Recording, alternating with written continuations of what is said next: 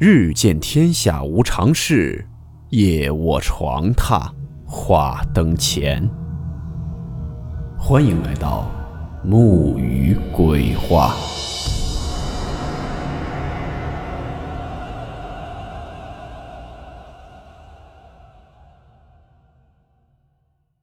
今天这个故事是发生在宁波的真实灵异事件，事件名称。日月湖的鬼窟灭门案。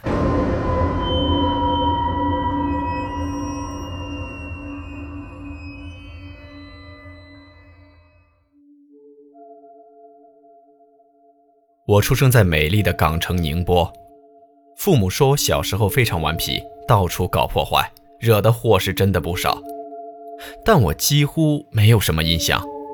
严格的来说，我没有八岁前的记忆。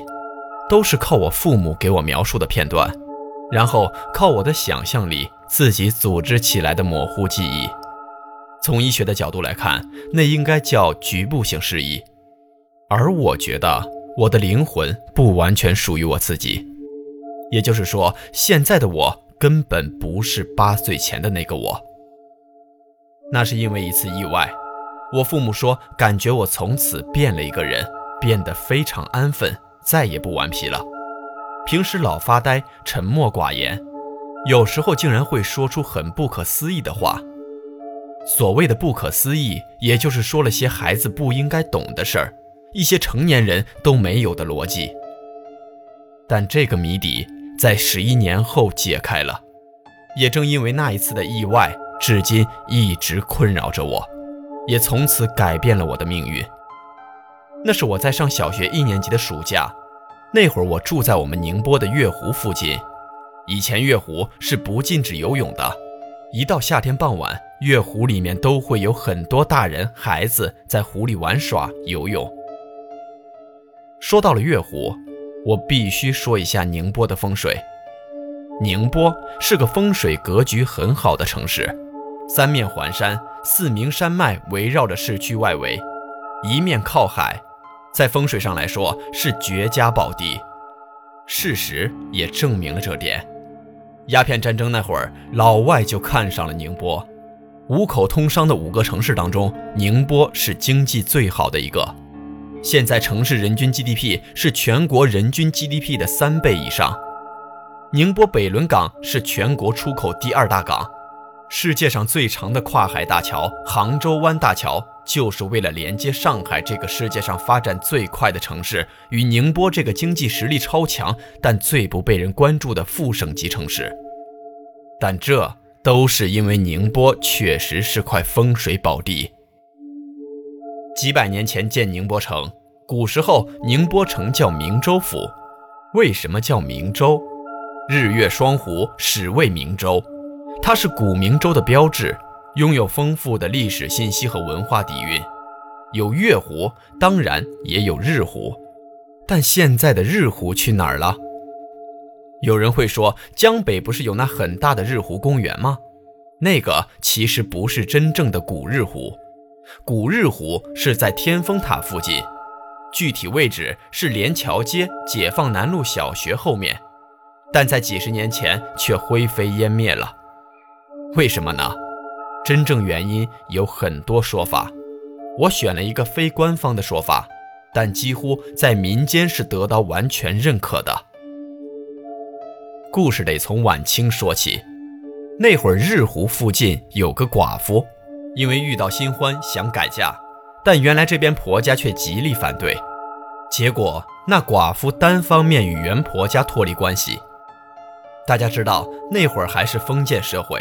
婆家为此事大为恼火，加之那户人家也算是在当地有点势力，在那寡妇与新郎拜堂当晚，带了一群人闯入民宅，毒打了新郎一顿，劫走了寡妇，想执行类似于浸猪笼的仪式。但宁波那会儿毕竟是县城，又不是蒋介石那个镇上，他们也不敢这么明目张胆。况且寡妇之前已经单方面休了婆家，也算是光明正大。但那婆婆心狠手辣，当晚趁着夜黑，在寡妇身上绑了几块大石头，就扔进了日湖。恐怖的是，当时寡妇身上穿着红色新娘褂。照理说，古时候女人改嫁时应该不能穿大红的，只能穿接近红色的衣服，比如粉红之类的。但毕竟是二嫁，也不准备搞得那么隆重，就用了自己以前穿过的新娘褂。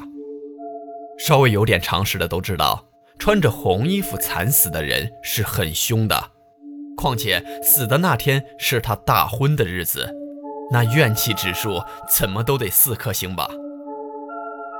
第二天，邻里间就耳语不断，但毕竟寡妇那婆家也有点势力，加之与官府关系很好，所以这事也就这么过去了。但在寡妇被害死后的第七天，也就是她的回魂夜，她原婆婆那家一家老小，包括家丁丫头，像被人下了蛊一样，先后在午夜时分跳入了日湖。第二天，日湖飘着二十来具尸体。而且个个都是七窍流血，全家大小无一幸免。这件事儿在当时算是顶了天了，弄得周遭人是闻此变色。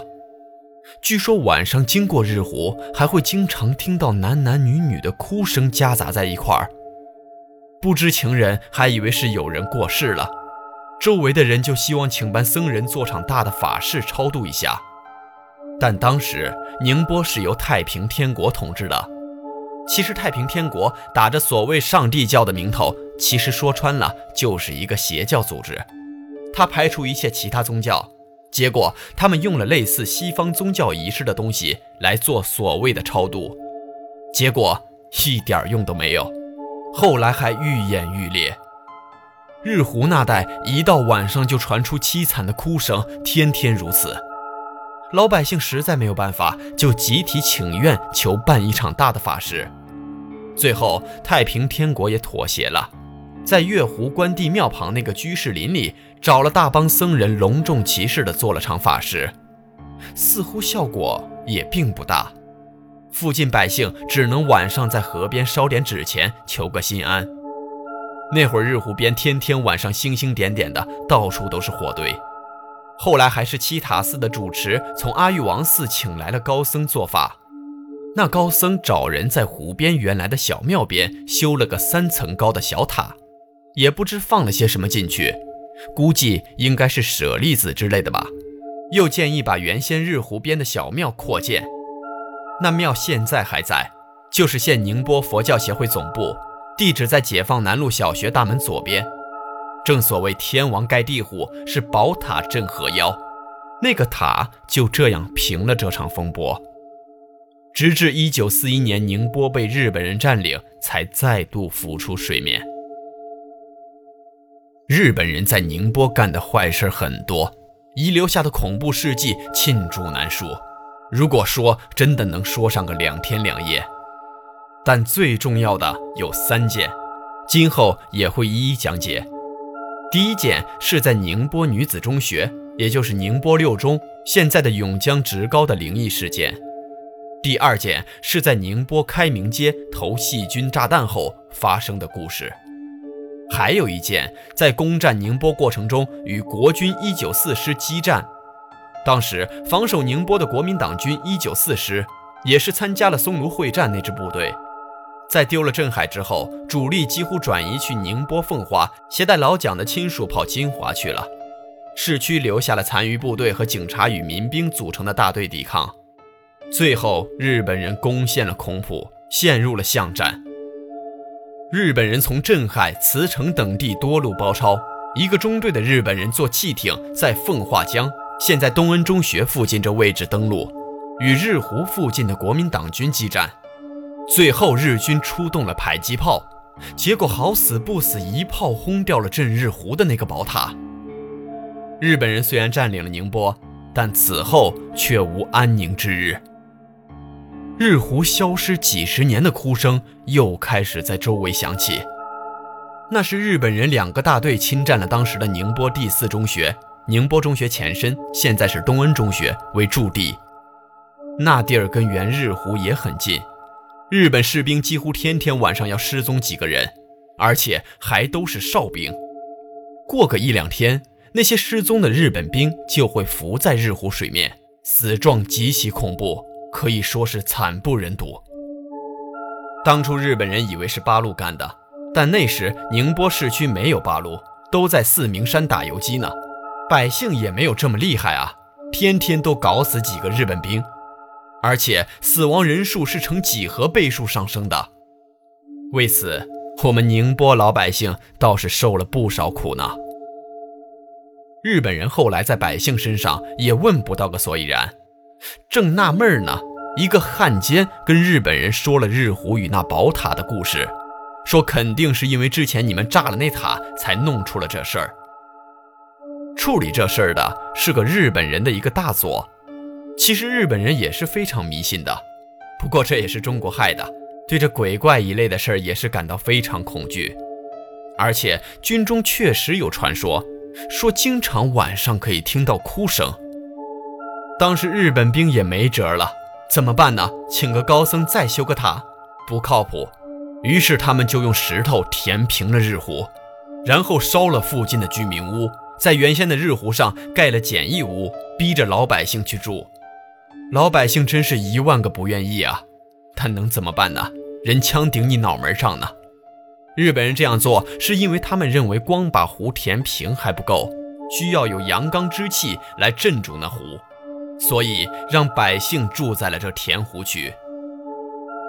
可说也奇怪，从此之后那儿也就再没有发生过什么事儿了。虽然日本人又一次破坏了我们宁波的生态环境，但这也可能是日本人干的为数不多的好事之一吧。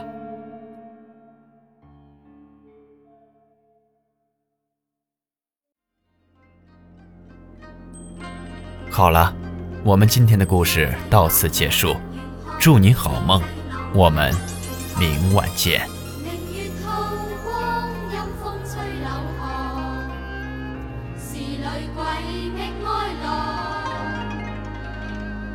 谁人愿爱凄厉鬼神？